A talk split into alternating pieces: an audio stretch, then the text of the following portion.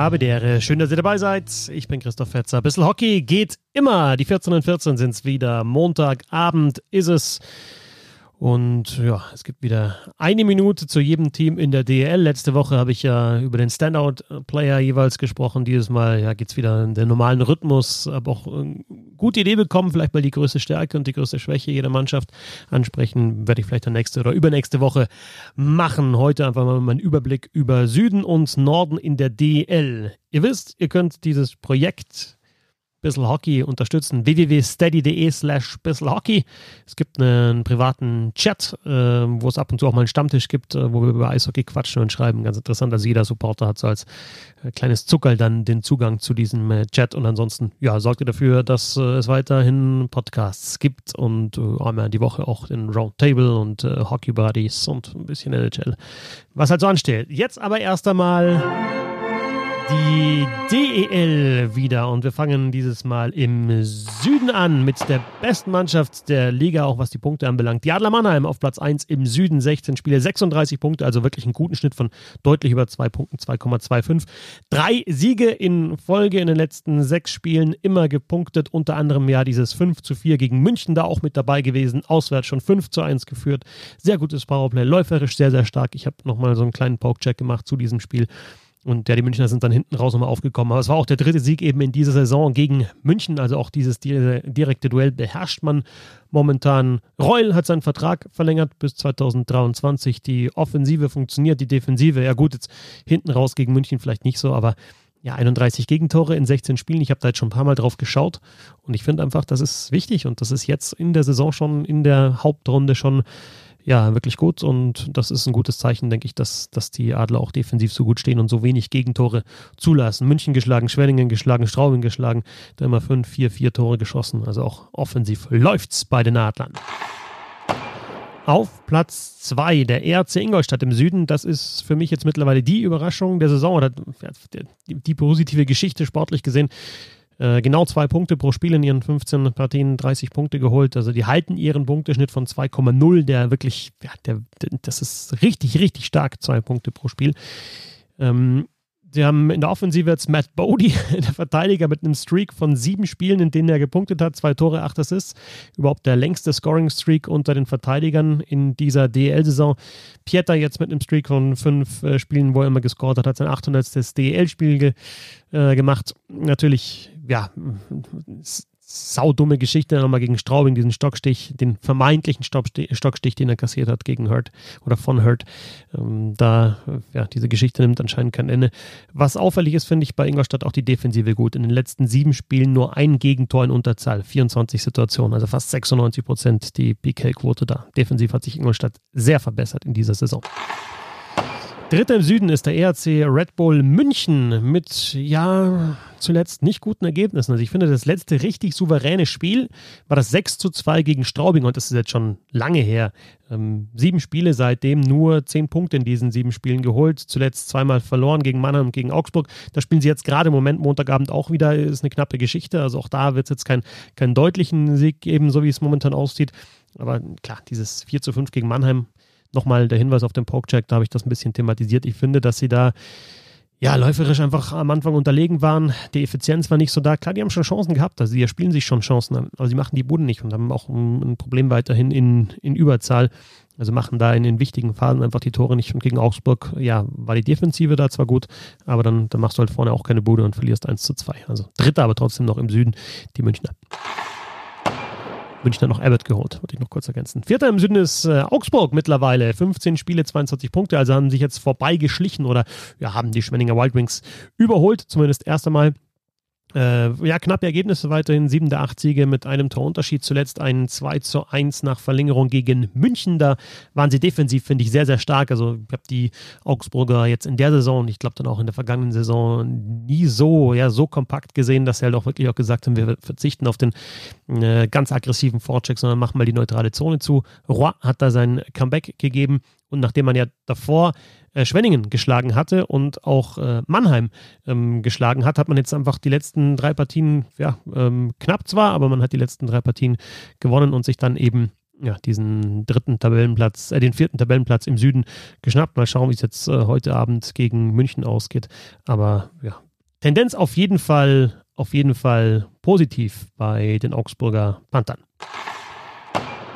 Auf dem fünften Platz jetzt aktuell im Süden die Schwenninger Wild Wings, eben ja von den Augsburgern überholt worden. Augsburg hat zwar einen Punkt weniger, aber dafür auch ein Spiel weniger, kann sich alles ganz schnell wieder ändern.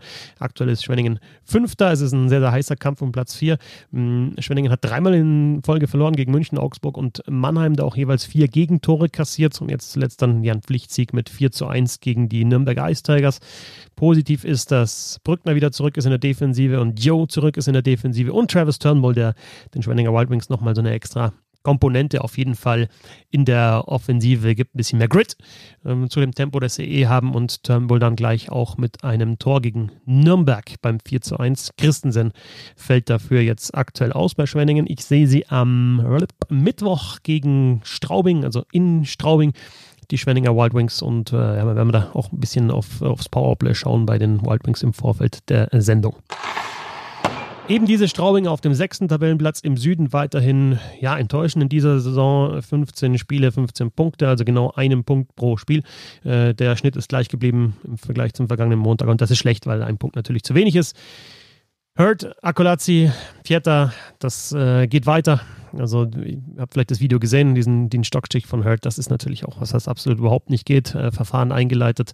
Und sportlich gesehen, bei den Straubing Tigers jetzt ja dann auch mal so ein bisschen Umstellung. Akolazzi war jetzt zuletzt gar nicht mehr im Line-Up. Line äh, zwei überzählige Ausländer mit Robson und, und Akolazzi raus finde, dass, dass Vogel auch mal verdient hat, dass er ein paar Spiele hintereinander kriegt, weil ich finde, dass er gut gehalten hat in dieser Saison. Auch die Sturmreihen äh, wieder umgestellt bei den Straubing Tigers. Also sie sind immer noch so ein bisschen auf der Suche nach dem, was passt in der Offensive. Jetzt haben sie ja eher ausgeglichene Sturmreihen. Müller Red auch wieder mit Connolly und Williams zuletzt gewesen. Aber eben zwei knappe Niederlagen zuletzt ähm, jeweils im Shootout, im Penalty-Schießen, jeweils gegen Ingolstadt 2 zu 3 und 3 zu 4. Deswegen kommt man nicht näher ran an die Top 4. Ja, und siebter im Süden, weiterhin die Nürnberg Ice Tigers. Neun Niederlagen in Folge jetzt mittlerweile schon. Eine weitere, dann wäre das die Einstellung des Negativrekords in der DEL. Der liegt also bei zehn Niederlagen hintereinander.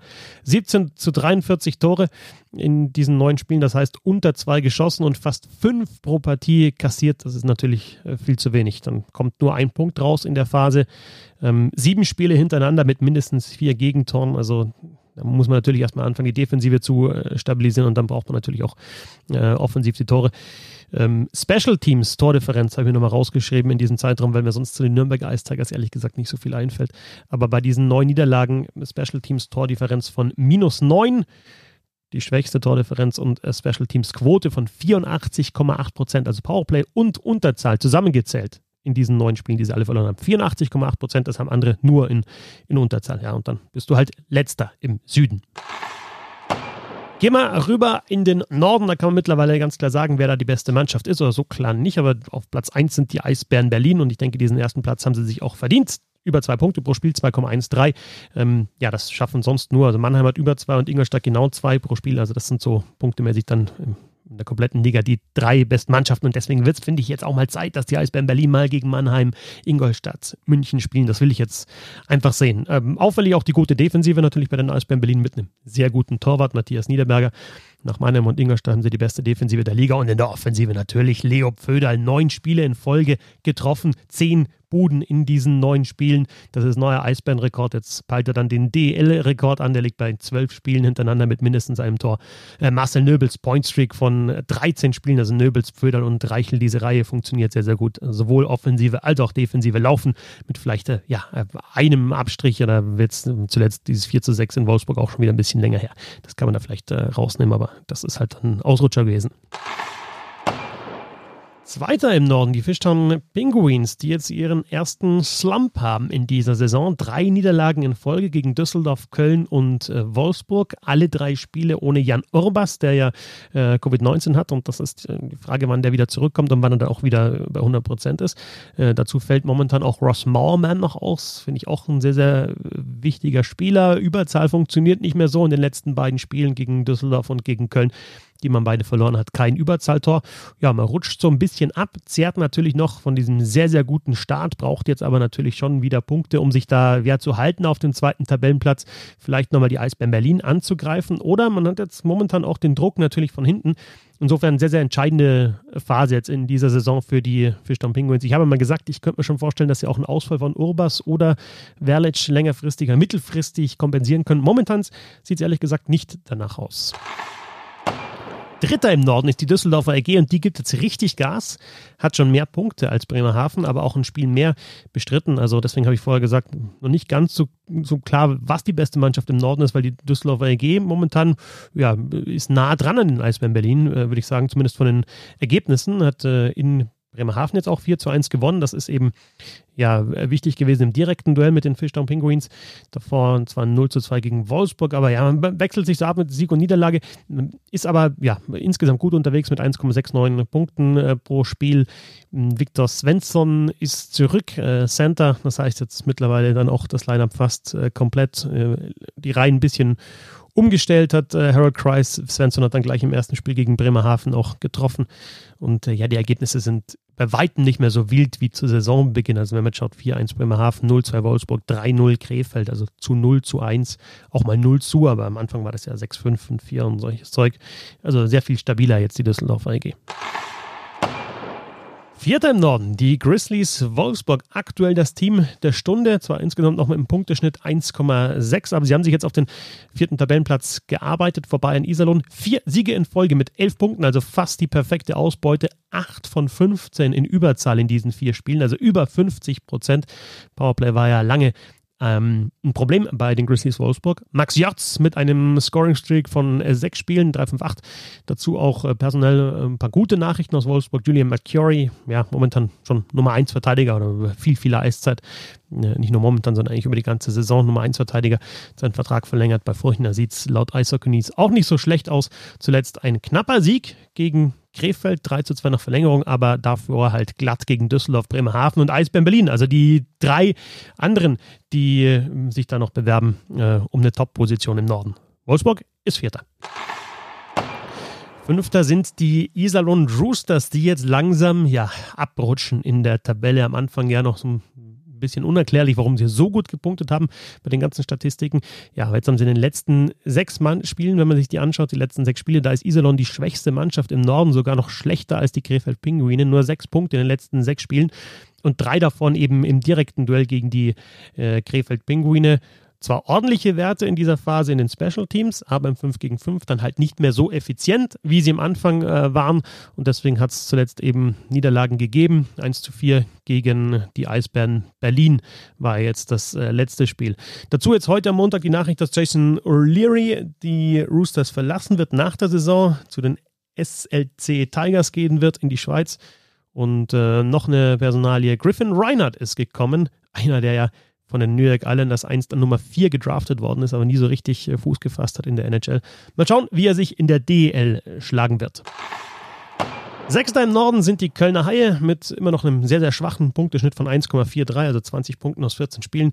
Ähm, sie hatten mal so einen kleinen Streak mit drei Siegen in äh, Folge, aber ähm, ja, jetzt zuletzt dann wieder Niederlage in Iserlohn, allerdings auch Bremerhaven 3 zu 2 äh, geschlagen, was, was positiv ist aus Kölner Sicht, dass sie die Defensive ein bisschen stabilisieren, vor allem in Unterzahl. In den letzten sieben Spielen nur ein Gegentor eben shorthanded, aber trotzdem ist es natürlich für den Kader, den sie haben, zu wenig, dass man da nur Sechster ist im Norden. In der Offensive Offensive Ferraro jetzt in den letzten beiden Spielen seine ersten beiden Tore gemacht, Landon Ferraro und äh, Jason Ackerson hat einen kleinen Streak mit fünf Spielen in Folge, in denen er gepunktet hat. Sieben Assists in dieser Zeit, kein Tor. Ja, wann kommt die Aufholjagd der Kölner Haie auf Platz vier? Das ist die große Frage, denn ja, aktuell bringen sie in die Ergebnisse noch keine Konstanz äh, rein. Wenn man auch zum Beispiel äh, schaut, zwei der Siege sind halt 7-2 und 7-0 gegen Krefeld. Und ja, das, das sind ja eigentlich Streichergebnisse. Denn die Krefeld Pinguine, die hängen weiterhin hinten fest im Norden. Letzter 29 äh, zu 71 Tore in den 16 Spielen. Umgerechnet 1,8 zu 4,4 pro Spiel. Also nicht mal zwei geschossen pro Spiel und deutlich über vier kassiert in dieser Saison. Wie willst du da ja, wie willst du da Spiele gewinnen? Haben jetzt zumindest mal einen Punkt geholt gegen Wolfsburg, 2 zu 3 nach Verlängerung. Waren dann, finde ich, auch in manchen Partien mal ganz gut drin in den vergangenen Wochen, haben da gar nicht so schlecht angefangen ab und zu. Es gibt immer wieder so Phasen, wo das schon passt, aber die gibt es ja bei Nürnberg auch im Süden. Es reicht dann einfach nicht, diese Phasen zu haben, sondern man muss es mal über 60 Minuten und dann mehrmals 60 Minuten hintereinander durchziehen. Eine Personalie auch in Krefeld, Alex Trivellato wechselt zu Westeras IK in die zweite schwedische Liga. Ich habe so einen Eindruck, immer wenn es um die zweite schwedische Liga geht, dann geht es um Westeras, aber weiß nicht, vielleicht hat sich das bei mir auch nur so eingeprägt. Das waren die 14 in 14, alle 14 Teams der DL in 14 Minuten. Ja, ähm, wie gesagt, in dieser Woche geht es höchstwahrscheinlich nochmal weiter mit einem Roundtable mit den Kollegen Böhm und Schwickerath. Und äh, die Hockey-Buddies stehen eigentlich auch in den Startlöchern. Tom Kanzok ähm, hat mal wieder Bock und ich habe auch mal wieder Bock. Mal schauen, wann wir einen Termin finden. Und mal so ein bisschen ja, losgelöst von den aktuellen sportlichen Ereignissen über Eishockey zu quatschen. www.steady.de slash bisselhockey, das ist der Weg zum Stehplatz für 1 Euro oder zum Stammgast für 2 Euro oder zur Dauerkarte 3 Euro. Edelfan 5 Euro. Ihr könnt sogar Gesellschafterin oder Gesellschafter werden von Bissl Hockey. Ihr habt dann trotzdem nichts zu melden, aber ihr unterstützt das ganze Projekt. Also, allen Supporterinnen und Supportern vielen Dank. Ich bin weiterhin sehr glücklich, äh, wie das läuft und der Aufwand, der Einsatz das Herzblut, das rentiert sich. Danke fürs Zuhören. Bis zum nächsten Mal.